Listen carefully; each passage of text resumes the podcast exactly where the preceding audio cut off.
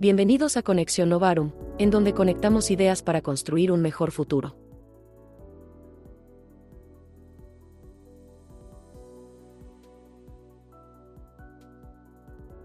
Hola amigos, los saluda Roberto Bonilla, consultor de Novarum México. Personalmente me considero un copiloto organizacional, es decir, trabajo hombro con hombro con los directores de empresas que asesoramos y también un innovador social, ya que trabajamos en proyectos de impacto social. En esta ocasión les quiero compartir conceptos del doctor Edward W. Deming. Sí, en efecto, si te suena familiar el nombre, es esta persona, este doctor que en el siglo pasado, porque debemos de reconocerlo, fue en el siglo pasado, se le consideró un gurú de la calidad y un pionero de llevar nuevos métodos de trabajo a Japón y que posteriormente en Estados Unidos se dieron cuenta que a unas cuadras del, del gobierno central vivía Edward Deming, quien había hecho un parteaguas en el movimiento de calidad en Japón. El doctor Deming es conocido por el círculo de Deming, en donde prácticamente son cuatro pasos que todos los sistemas de gestión lo contemplan. Planear, ejecutar, evaluar lo ejecutado y luego tomar acciones, que pueden ser acciones correctivas o pueden ser acciones de aprendizaje.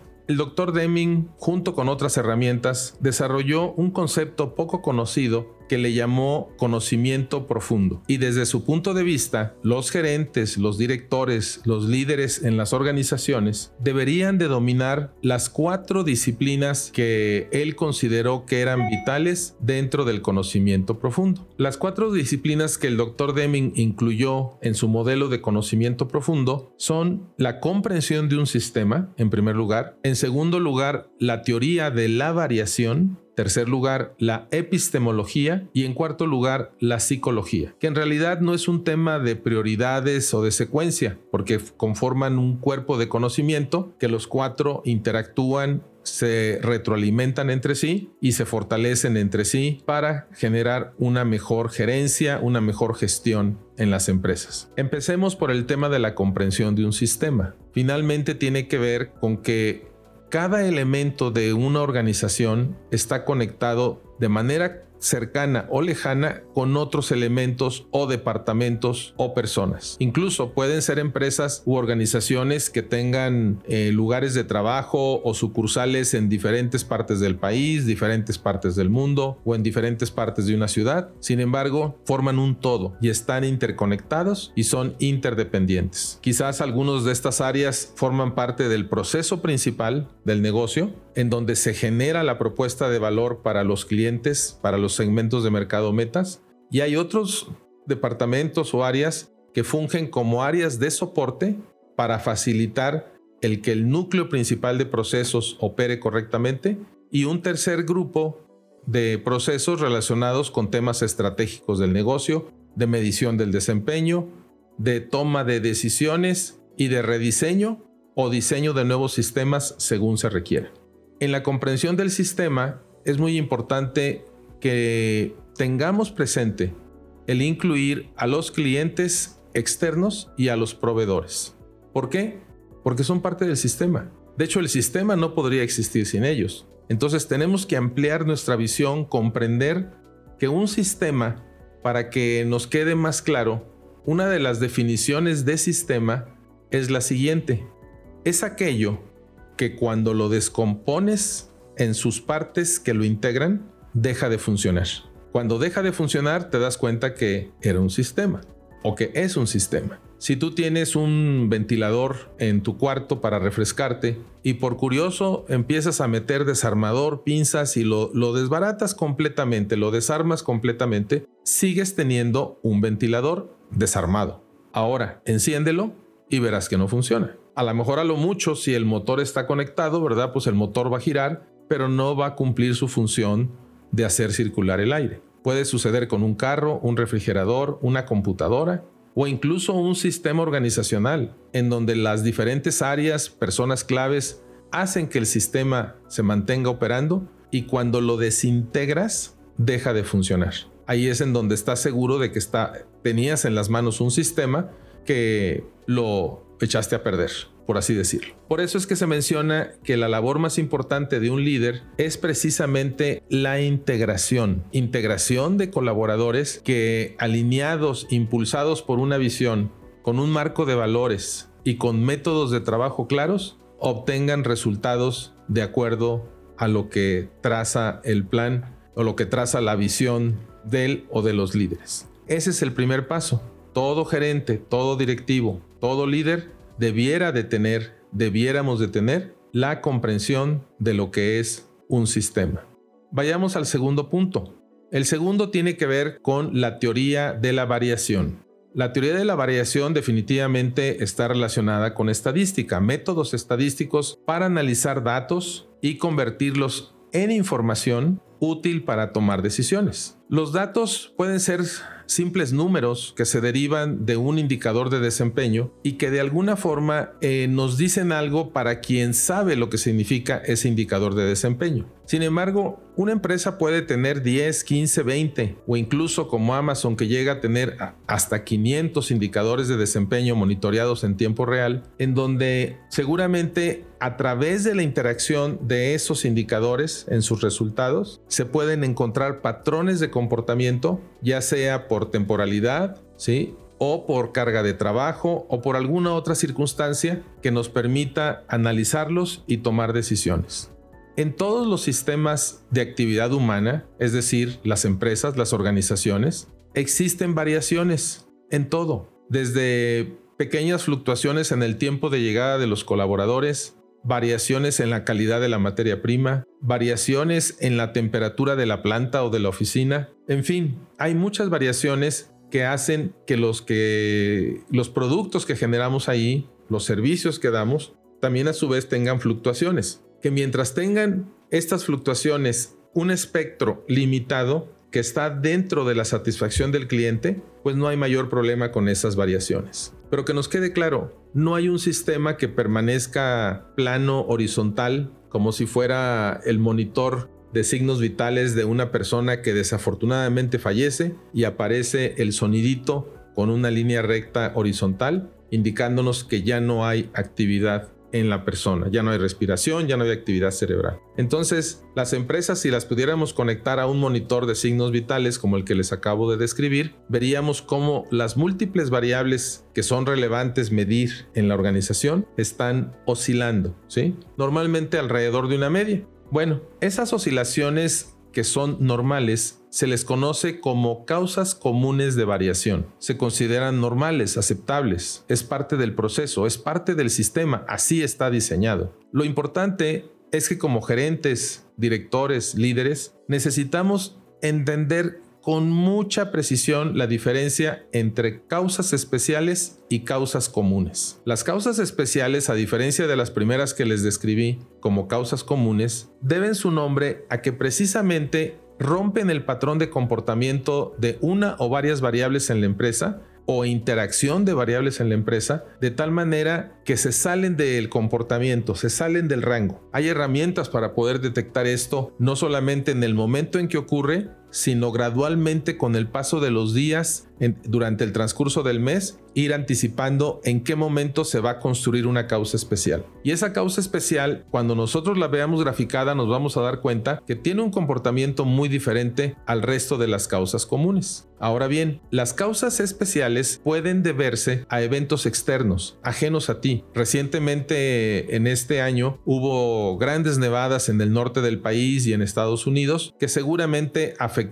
circulación por carreteras, entrega de mercancías, operación de plantas, tuberías reventadas por el frío, etc. Eso seguramente es una causa especial y así debe ser tratado como tal. No es algo que es parte del sistema, sino que es una eventualidad que sucedió pues de manera fortuita, de manera no planeada. Aunque en el tema del clima sabemos que hay mucha tecnología que nos permite anticipar cómo va a estar el clima en los siguientes días o incluso hasta un par de semanas hacia adelante. Pero aquí lo que les quiero subrayar es que las causas especiales también se deben a toma de decisiones de los diferentes equipos de gestión dentro de la empresa. ¿Y qué significa esto? Que si un proceso se está saliendo de control y está empezando a generar más defectos de los que debiera, yo puedo ver cómo de manera especial vuelvo a meter el sistema bajo control a través de una serie de análisis y decisiones que toma el equipo responsable de ese proceso. Pero también si lo aplicamos a variables administrativas, variables financieras. Si yo grafico mes a mes o semana a semana, según cómo manejen la información en tu empresa,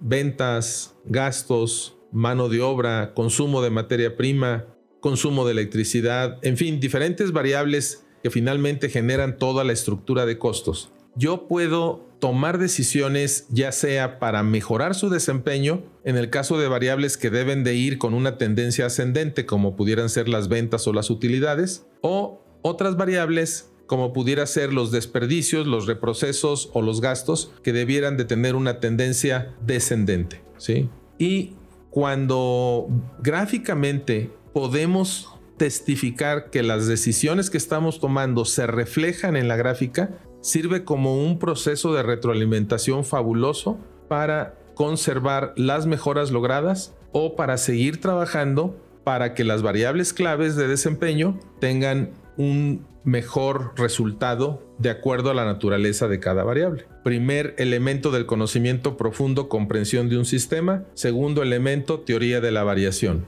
En el tercer elemento, que es la epistemología, la epistemología es una rama de la filosofía que estudia el conocimiento, particularmente estudia cómo aprendemos. Y esto es de vital importancia en las organizaciones, ya que una de las principales características y habilidades o incluso competencias, como se les llama también, que debe tener un líder es el de desarrollar y formar otros líderes, además de tener una actitud de aprendizaje continuo. La organización puede tener inhibidores del aprendizaje, inhibidores de que el conocimiento fluya de manera transparente, ágil, oportuna a lo largo y ancho de la organización, o puede tener catalizadores o aceleradores para que esto suceda y que las personas cuenten con la información en el corto plazo de inmediato cuando es necesario, pero también que generen un aprendizaje. Cuando tejemos más fino en el tema de la epistemología, pues de hecho aquí están las raíces de lo que se conoce como una organización que aprende y es un objetivo sumamente importante. No solamente el que una organización aprenda, sino que también de manera consciente, planeada, ¿verdad? Estructurada, desaprenda. Porque puede haber prácticas que ya dejaron de ser vigentes que tengamos que dejar un poquito atrás. Tomar lo mejor de ellas y continuar adelante incorporando nuevo conocimiento a la organización. Por eso es importante que las organizaciones si bien lo voy a tratar en otro podcast, eh, pero lo comento ahorita rápidamente, las organizaciones deben de tener estructurados dos tipos de grandes procesos. Aquellos que se enfocan en fortalecer el presente, lo que es la operación diaria, pero también procesos que se enfocan en construir, diseñar el futuro, anticipar el futuro. Este conocimiento que vamos construyendo sobre la marcha, sobre lo que va a ser la empresa en el futuro, es lo que nos va a dar ingredientes y elementos para incorporarlos en la secuencia correcta en el presente y asegurarnos que estamos viviendo una organización que aprende, que tiene memoria, que tiene memoria selectiva porque también sabe olvidar lo que las prácticas que ya no funcionan y poder seguir adelante. Espero que les resulte interesante este concepto de epistemología y que reflexionen sobre la forma en que puede ser llevado a la práctica en sus organizaciones para transformarlas en una organización que aprende. Por último, el cuarto elemento del conocimiento profundo. Repaso los tres primeros rápidamente. Comprensión de un sistema, teoría de la variación, epistemología y por último, psicología. ¿Por qué psicología? Caray, pues porque cualquier líder director, gerente, coordinador, supervisor, que está al frente de un grupo de colaboradores. Puede ser pequeño, 5, 10 personas, puede ser más grande, 50, 100 personas, pueden ser miles de personas. En caso de empresas muy grandes, es indispensable que como gerentes, como líderes, como directivos, tengamos un conocimiento razonablemente suficiente sobre el comportamiento humano. Y precisamente el comportamiento humano es el campo de trabajo de la psicología. Cuando en tu equipo se presentan diferencias, se presentan conflictos, se presenta incluso la multicitada resistencia al cambio, que también ya tendremos oportunidad de revisar que en realidad es un mito. Lo pueden ver en nuestro canal de YouTube como Novarum México. Pero luego lo transcribiremos también para este podcast todos esos comportamientos que existen en las organizaciones, ya sea de coordinación, de sincronización o desincronización, descoordinación, desintegración, tienen que ver con el comportamiento humano. Entonces, el comprender las teorías psicológicas de diferentes maestros, diferentes escuelas y encontrar vínculos de cómo se aplican en las organizaciones e incluso desarrollar competencias en los equipos de líderes para que puedan ejercer mejor su liderazgo y desarrollar a sus colaboradores, pues redondea completamente todo este cuerpo de conocimiento que el doctor Deming propuso desde el siglo pasado como conocimiento profundo. Espero que haya sido de interés este podcast, que despierte su curiosidad, que puedan indagar, tal vez utilicen los cuatro elementos como un checklist para ver qué tanto de esto están aplicando en sus organizaciones. Me dio gusto saludarles y espero que tengamos la oportunidad de seguir compartiendo con ustedes nuevos contenidos. Nuestra página web es novarum.mx en donde van a poder encontrar los artículos que escribimos en, nuestro blog y también videos del canal de YouTube. Muchas gracias.